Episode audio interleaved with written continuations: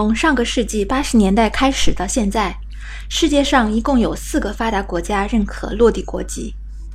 不管父母的出身，只要孩子出生在哪里，就可以立即获得哪里的国籍。几个国家中，除了美国，你知道还有哪三个国家吗？没错，他们分别是澳大利亚、新西兰和加拿大。可惜的是，两个澳洲的美丽国家——澳大利亚和新西兰，分别在1986年和2005年关上了大门，不再认可落地国籍。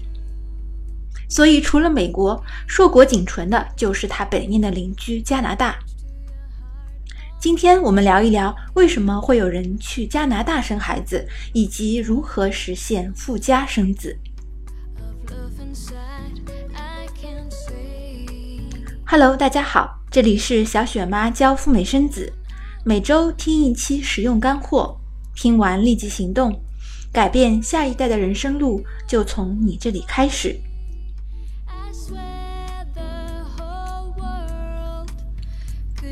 加拿大是北美洲最北面的一个国家，有独特的清凉夏季和枫叶般艳红的秋天，素有“枫叶之国”的美誉。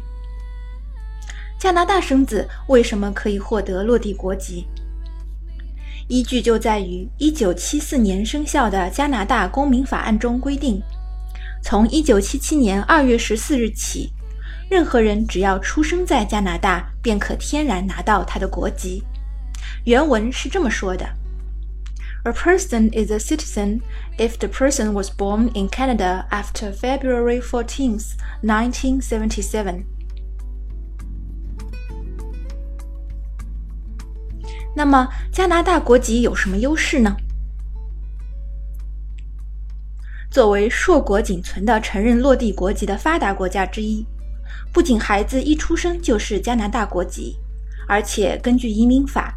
只要加拿大公民年满十八周岁，符合一定的经济和收入条件，就可以为父母和兄弟姐妹办理亲属团聚移民。另外，加拿大护照的含金量也是很高的。一是加拿大护照在世界一百八十三个国家和地区可以免签证或落地签证，排名世界第九；二是加国作为一个老牌的移民国家。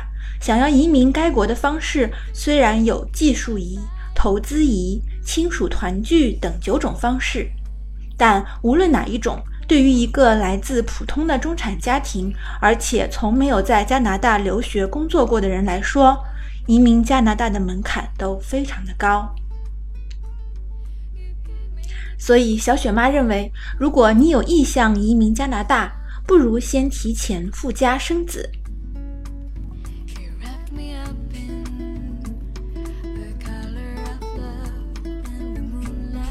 去加拿大生好处有这么多，但还是一直有同学问我：富家生子和赴美生子，你到底看好哪一个？为什么富家生子不如赴美生子火爆呢？枫叶国的政治和社会非常稳定，你几乎在新闻上听不到任何关于这个国家的恐怖袭击或者暴力事件。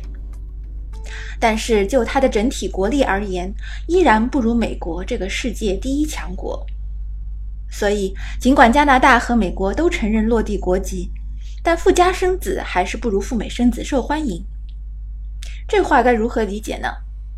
同等条件下，外国孕妇恐怕更愿意赴美生子。关于这个话题，我在知乎上看到过一个网友的评论。虽然只有一句话，但却收获了大量的点赞。这个网友写道：“如果去上海、南京、杭州生孩子都能够拿到当地的户籍，大家肯定还是会选择去上海生吧。”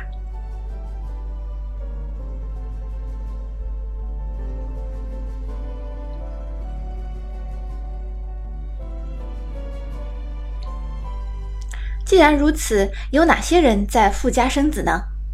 小雪妈总结了以下典型的四类。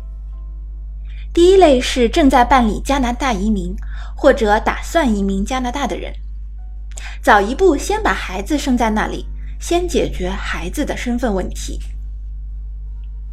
第二类是配偶正在加拿大读书或者在加拿大短期工作的人。第三类在加拿大有亲属的人，富家生子可以去亲戚家有一个照应。还有第四类，相比美国，对加拿大有更多好感的人，不排除很多人从感情上更喜欢和亲近加拿大，所以就是愿意去那儿生孩子。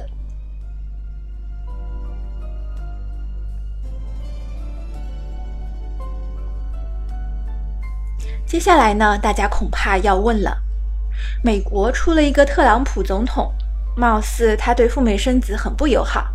那么，加拿大国内对于富家生子的态度如何呢？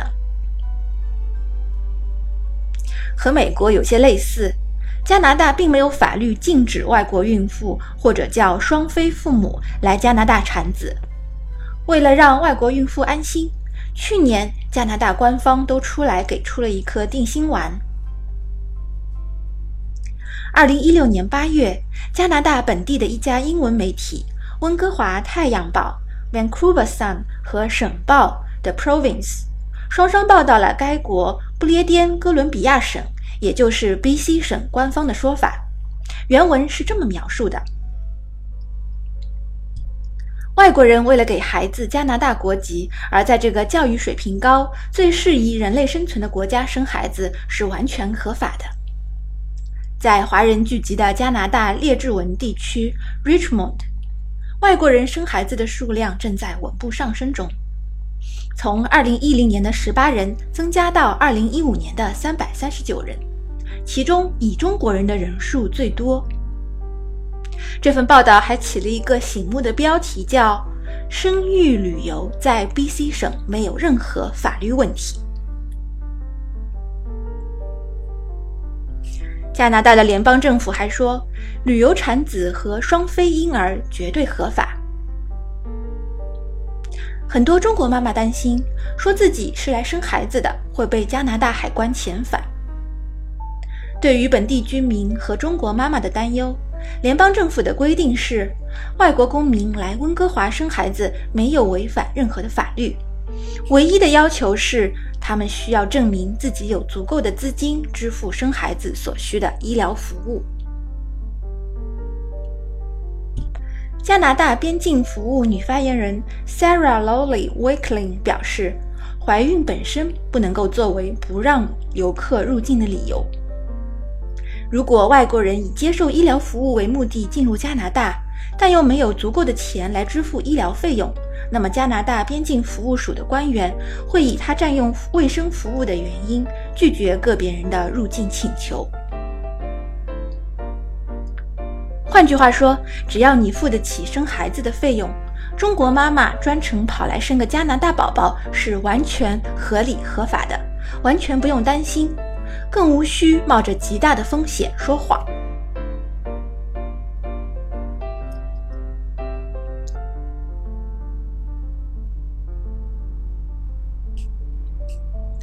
刚才你听到的是小雪妈第四十二期的节目，好奇他们为什么要去加拿大生子？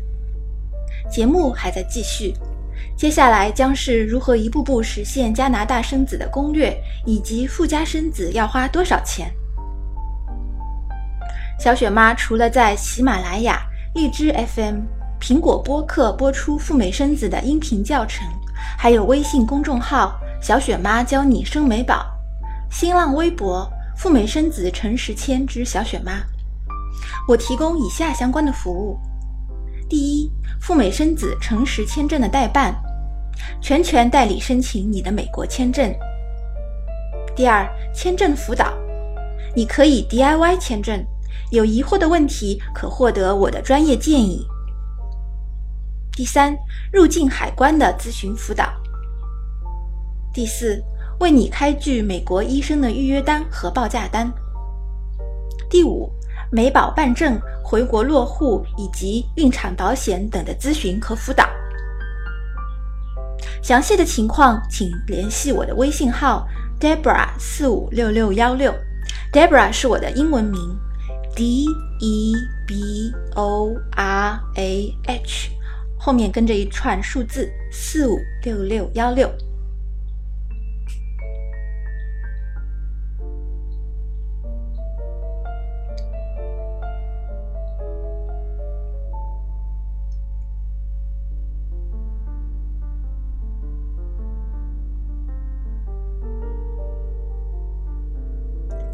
想去加拿大生子，我该怎么做呢？第一步，获取十年旅游签证。对于在加拿大没有任何亲属的中国人来说，可以申请十年有效以及可以多次往返的旅游签证。比美国签证更方便的地方在于，加拿大无需亲赴领馆面谈，申请人可以自己 DIY，或者通过签证中介填写申请表，递交申请资料。通常在十到十五个工作日后便可拿到旅游签证。加拿大官方把它叫做非居民临时签证。重要的是，在签证时应如实表明生孩子的目的。对于想生加拿大宝宝的中国人来说，加拿大移民和公民部的发言人 Nancy Karen 还贴心地说明了如何合法申请生孩子签证。中国公民必须先申请一个临时旅游访问签证，并陈述前往加拿大的目的。提供虚假材料和文件是严重的犯罪，向移民局或海关说谎也是犯罪。小雪妈对比了美国和加拿大签证申请后，发现加拿大签证在行程目的这一栏里可以选择 other，并留出空格，供申请人进一步详细叙述目的。此处可以填写生育旅游 （birth tourism），也就是加拿大的城市签。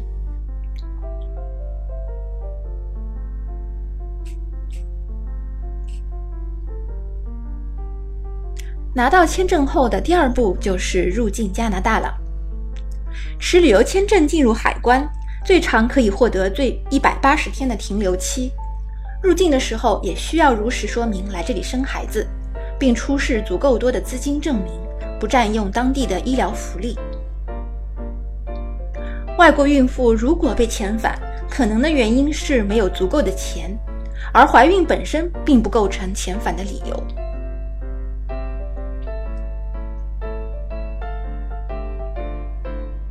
第三步，入住当地的月子中心。加拿大的华人月子中心大多也可以提供住宿。餐饮、交通、医疗、办证等等的一条龙服务，通常是待产两个月以及坐月子一个月的套餐，在这点上和美国是完全一致的。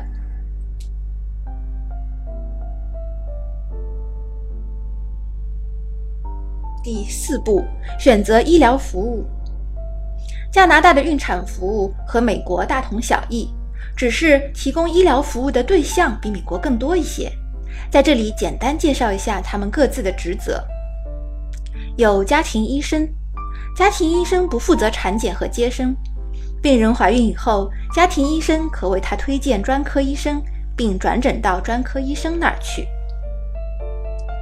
医院则为产妇提供分娩的服务以及部分的孕期检查。当然还有妇产科医生，负责日常的产检和接生。产检在医生的诊所进行，只有到了生产当日，产妇才需要转至医院。最后则是加拿大的助产士 （midwife），这是加拿大的一项特色。和医生一样，加拿大的助产士也可以为孕妇做产检，以及为她顺产接生。孕妇还可以要求助产士来家里为其自然分娩。和专科医生相比，助产士的服务费用很低廉，部分地区由政府出资，还可以免费。助产士可以上门服务，在家分娩，节省了医院的全部费用。另外，助产士还提供孕检、接生、新生儿护理、产后复诊等一条龙服务，所以加拿大的助产士也是一个不错的选项。但是助产士只适合于顺产的产妇。如果需要剖腹产助产士会将产妇帮忙转到专科医生那里。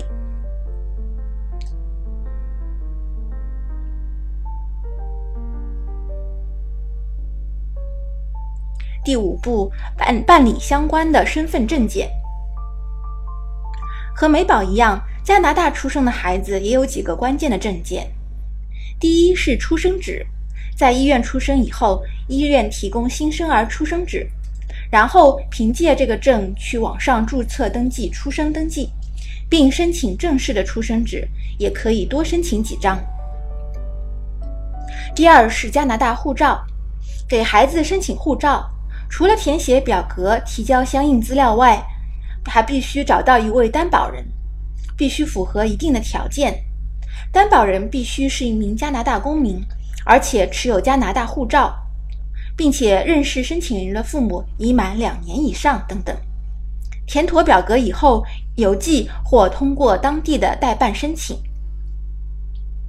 第三个证件是中国旅行证，宝宝回到中国的必备证件。双非的父母可以为孩子申请中国旅行证回国。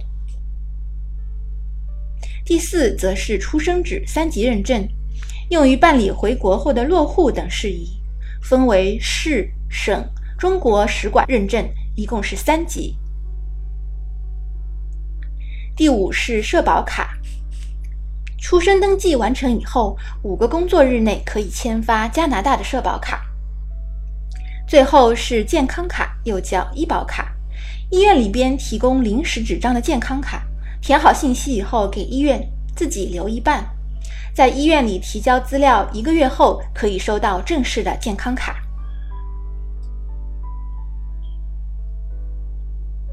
最后办妥一切证件以后，父母就可以带着满月的宝宝回到中国。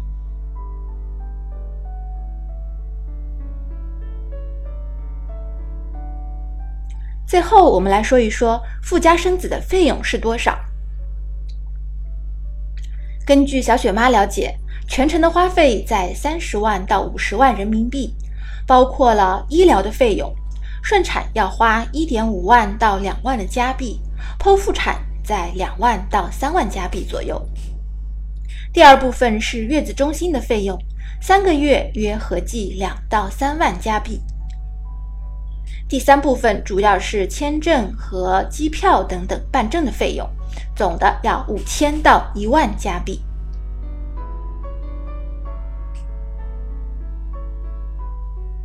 通过对比以后，我们发现去加拿大生孩子比美国更有优势的地方在于：第一，加拿大的综合福利更好；第二，为亲属申请一亲移民，加拿大公民只需要年满十八岁。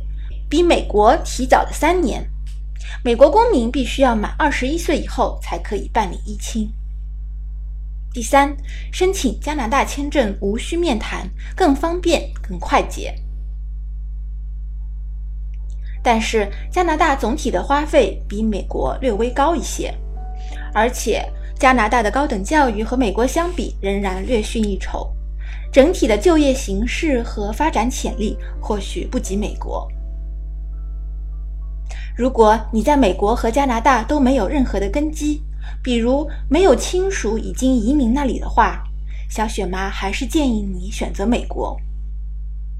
如果你打算生两个孩子，而且经济条件允许，也可以选择一个生在美国，一个生在加拿大，两边都不耽误。好了，听完这期节目，你会如何选择呢？欢迎留下你的观点。如果你有赴加拿大生孩子的经历，也欢迎联系我们分享你的经历。今天我们小雪妈赴美生子的节目就到这里了，下期再聊喽，拜拜。